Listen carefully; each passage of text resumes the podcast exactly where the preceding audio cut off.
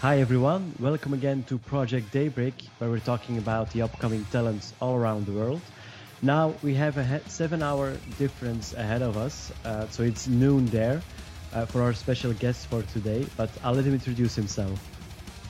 Hi everybody, uh, my name is Mark Sugar, and I am the guitarist and vocalist for a band called Trials.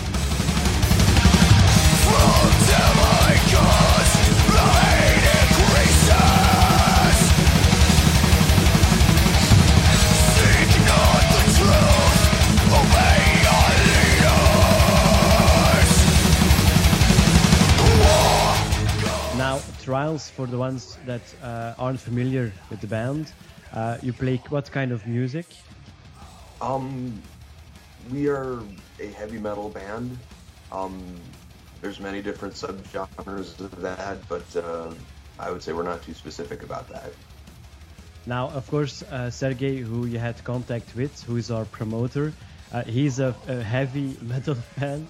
Um, so I, I know uh, he, he goes around looking for all those metal bands, and uh, th- yeah, he found you. So I, I think he's already a fan. So you already got a follower uh, included. It's awesome. Now, how long does a band exist? Uh, we formed in very early 2008, so uh, we've been around five years. So you have uh, five years uh, anniversary already. So Yeah, we Five- weren't really keeping track.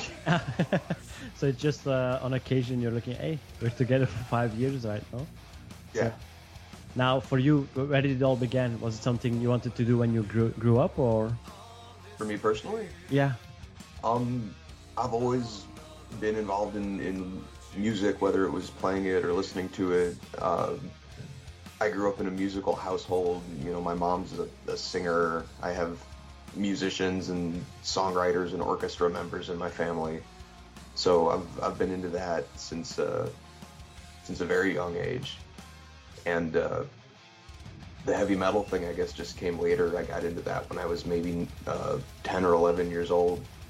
But uh, that was a style of music that just kind of went nicely with, with how I felt and what my abilities were at the time.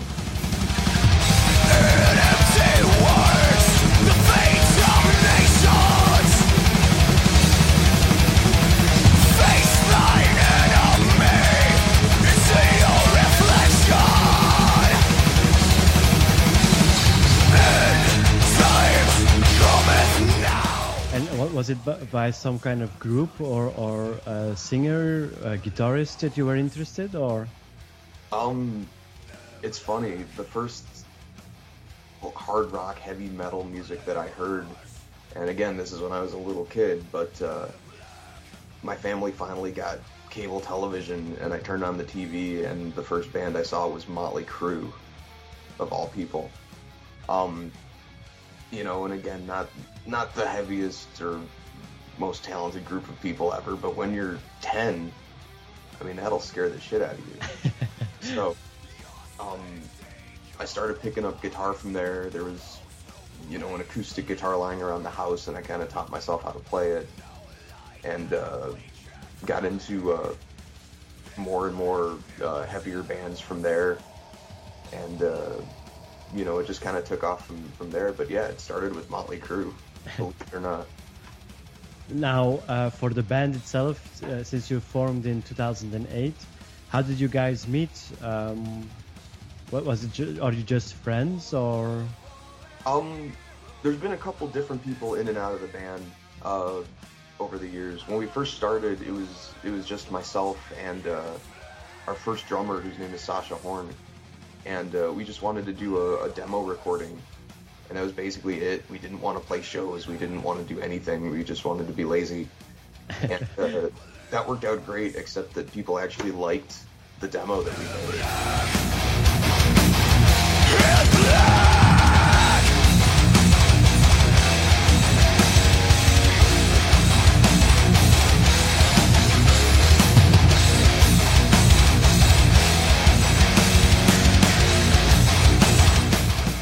So you were you were harassed by all your fans? people people bugged us enough that we finally broke down and, and did it. Uh, and we got our friend Usha on bass, uh, who we've known for a long time through just around town, and she was in a band with us before. Uh, we got her on bass, and uh, she's been in the band with me the whole time. And uh, there's been a couple other people in and out since then. Uh, our first drummer left, uh, left town actually, and uh, our drummer now is named Adam Kopecki. And uh, we got a new guitar player uh, just last year named Ryan Brushard, who uh, played in a local band here called He Who Corrupts, a death metal band. So uh, the lineup's a little bit new, but uh, it's. Oh, I'm sorry. I know. I just wanted to ask, but it works together since you're you're still all together. So it's a the combination of, of all the different uh, people and different, uh, let's say, uh, time in the band itself. It, it works fine in the end result, or it's working much better now than it was before, and at least for myself, I'm having a much better time doing this than before. Uh, there were definitely times in the past where it felt like people weren't really all on the same page, you know, either musically or socially, or people weren't really interested as much as other people were. And uh, the way it is now, everybody's really into what we're doing. We're all really happy with how the music's coming out, and uh, we're actually all friends and we get along, and it's it's kind of nice, you know. I wish it's it's funny. Most bands start that way and then go start making music. Uh, we kind of wrote a bunch of music first and then became a band, a, real you know united group of people later. We did it backwards. and, and you all write music, or Yeah, um, it's it's becoming more of a collaborative process with the people that are in the band now. Um when we first started, I wrote a lot of the music myself, and uh, now we're definitely all working on it together. Uh, Ryan, the new guy, writes a lot. Our drummer uh, Adam is actually also a really good uh, guitarist and singer and programmer, and just produces tons of music just on his own. So every everybody's contributing to the process now. It's actually a lot of fun.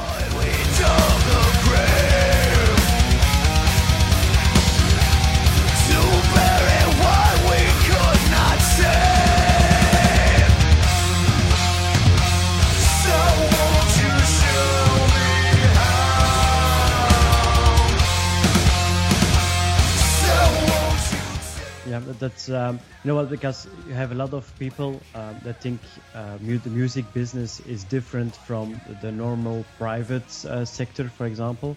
Um, but I think um, you know you have the people management in different companies. You, you have the same thing in music business. When you're forming a band, you have different personalities, you have different characters, different ambitions that have to be combined and and in for the long term. So, um, like you said, you're enjoying much more now. So you all have the same goal, the same ambitions, I presume. Yeah, I mean, our our goal basically, I mean, it's like you said. There's definitely parallels with the business world where you know everybody has to be on the same page, and there definitely has to be a sense of team. And I guess we kind of have that now. Um, no one's no one in the band is looking to like, we're not in this to make a ton of money, or you know meet girls or whatever. We're kind of beyond that. Uh, we're all genuinely in this to just make music that we like that's honestly the only interest this is the only point of interest for anybody to just record something and then listen back to it and go yeah that was awesome that's really why we're doing it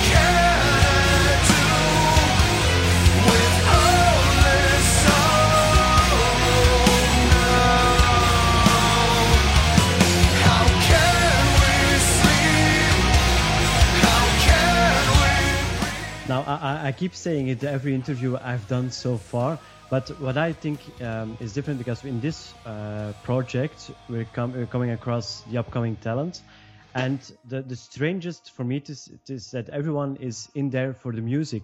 You know, it's like um, a different kind of because if you see the bigger uh, the, the international stars from nowadays, um, they aren't doing it anymore for the music. They're really into the commercial thing and you know that's the difference with with the upcoming talents you know if you make a ton of money if you have a dozen of girls we don't care we don't mind uh, we're not in for that it's really a different approach to the music business and i think um, in the end uh, if, if everyone would have had the same type of, of yeah uh, interest, let's say it like that, um, that the music business would change a lot. So.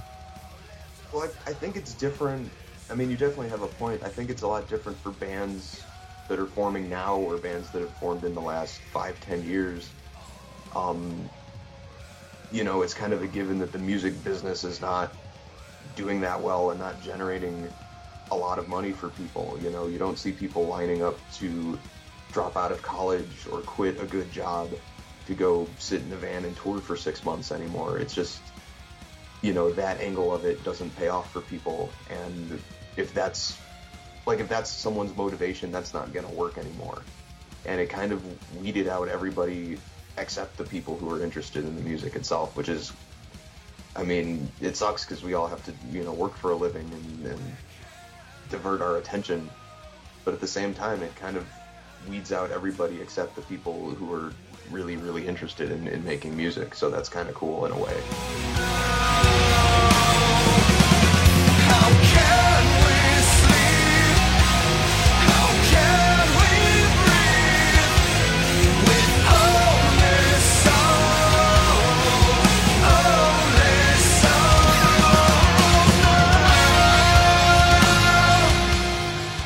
Now, you say to yourself, uh, just lining up for for uh, six months tour and, and making living out of it, it's, it's becoming more difficult.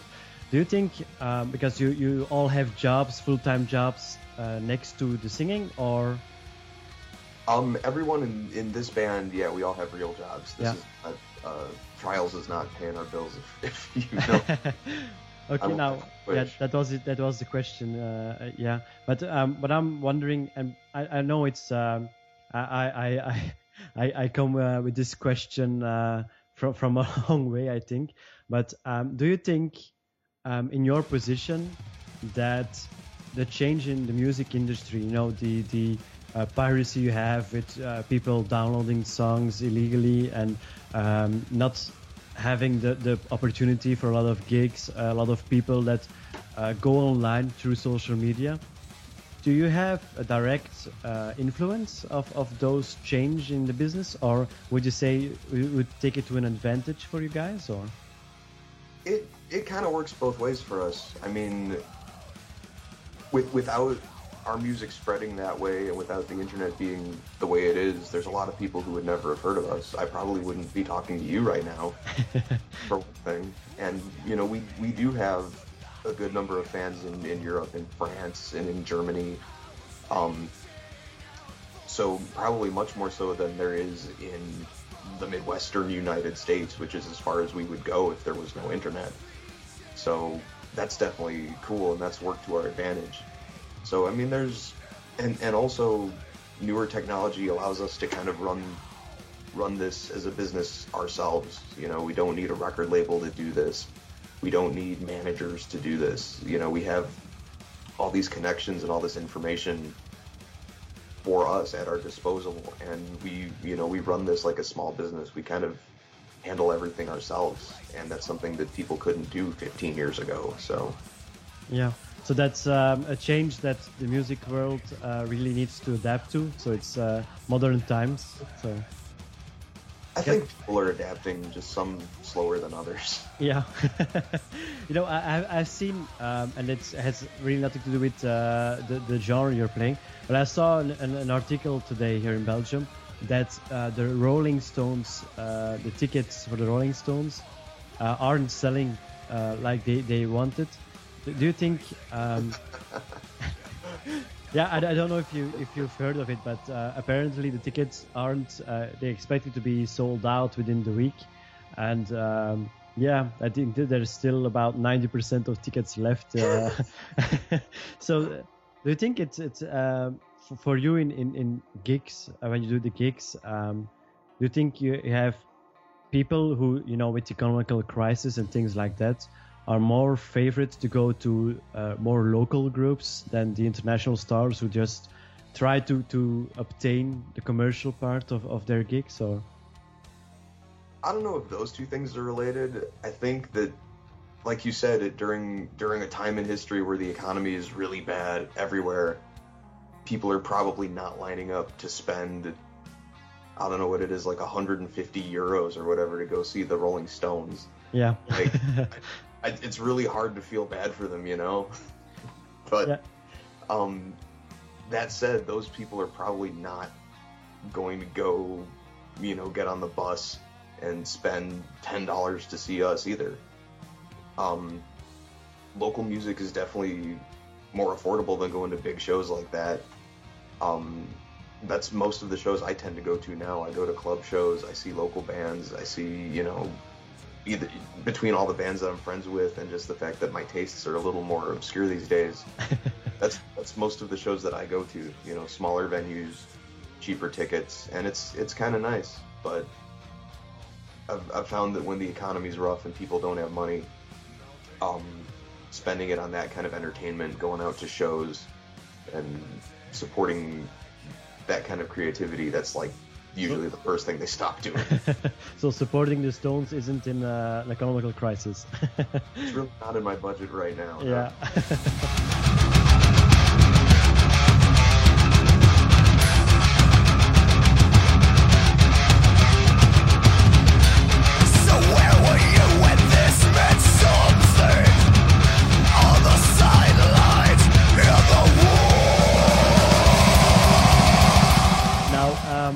have any any future gigs planned? Because um, you know we're of course in, in Europe, and I don't know if you uh, have some gigs that are live streamed over the internet or. Um, we've had a few gigs that uh, that is streamed online. We had one, we had two last year, I believe.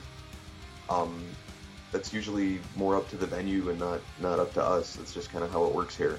Oh, okay. Um, but uh, we are putting together some shows, uh, sort of a tour of this region of the United States that uh, that we're working on for this this summer for our new album.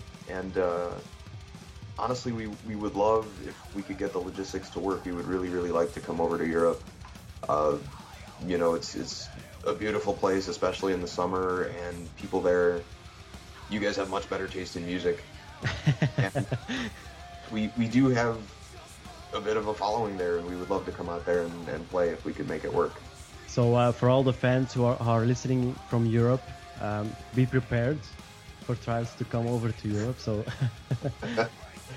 now, um, don't forget to, to pass by Belgium, of course. Uh, you have a lot of uh, fans here too, and I'm sure uh, with this this interview uh, they'll have a lot more to to, to follow. Now, um, yeah, for people, to, the listeners, to, to follow you, to follow your your tours, your music. Um, where they can where can they follow you? Is uh, you have a website, uh, Twitter, Facebook, or Uh, we have two main websites that we use. Um, our our main site where we put all the news. We have a Facebook page. It's uh, facebook.com slash trials music, T R I A L S music, and uh, we also sell our our albums and we have our music available uh, through a website called Bandcamp, uh, and that address is just trials.bandcamp.com and uh, you can hear our new record there as well as our earlier stuff. Um, but those are probably the two main sites to keep up with what we're doing. um, just out of interest, are you available on iTunes too, or Yes, uh, the, our music is also on uh, iTunes and Google Play. I found out the other day that we're on Spotify, which I Ah. didn't even know that. Um, yeah, digitally, our music's available everywhere that everybody else's music is. Um, the uh, Bandcamp address is uh, the only place to get the uh, the physical CDs. oh, Uh, okay. that, that's our mail order. And uh, does it uh, send also to Europe or? Yes. Ah, okay. So for all European listeners, uh, you can just order your CD online. Now, um, yeah, but what for for final question because we don't want to uh, keep the interview too long for our listeners. What what would be your biggest dream as a band? Uh, what would you like to achieve? Your biggest achievement uh, that you're looking forward to? To play in a certain uh, stadium or, or concert, or um, sell a million records, for example, or I don't know. I've, I've never put a specific goal on it. Um, I guess for us, I've always looked at it because this is, you know, our music is definitely a little underground and we're not a huge band. Um, I always thought it would be cool to just have these records out and just kind of plant that seed for bands later, where maybe in 15 years, someone will be like, "Wow, that Trials thing was pretty awesome," and then they go start a band or whatever. I mean, that's happened before. That's what happened with the the band Carcass, for instance. You know, they broke up in 1996, and no one really gave it much thought until 10 years later when all these bands came up that sounded like that. So I, I guess my personal goals are not really motivated by financial stuff or success, but just just influence and just to create something that is unquestionably good. Okay, that, that's a really nice achievement uh, to to set as a goal. So, uh, well, we hope, of course, uh, we can help you get those European followers, those European fans, especially in uh, preparation for your European tour. I Hope so. Now, thanks for the interview. Um, we really uh, enjoyed, of course, the, the preparations and, and all of your music. Uh, especially Sergey, who is a really heavy metal fan. Um, I think you have a groupie there.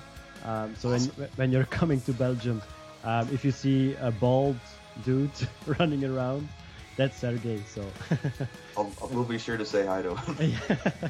be sure to shine his head a bit. So yes. now uh, have a have a great day there, and uh, we'll keep in touch for the the, the follow up of, of uh, the gigs and the, the tour in, in the USA and of course in Europe in the near future. Absolutely. Thank you very, very much for having us on. You're welcome, and uh, until next time, Take care. take care.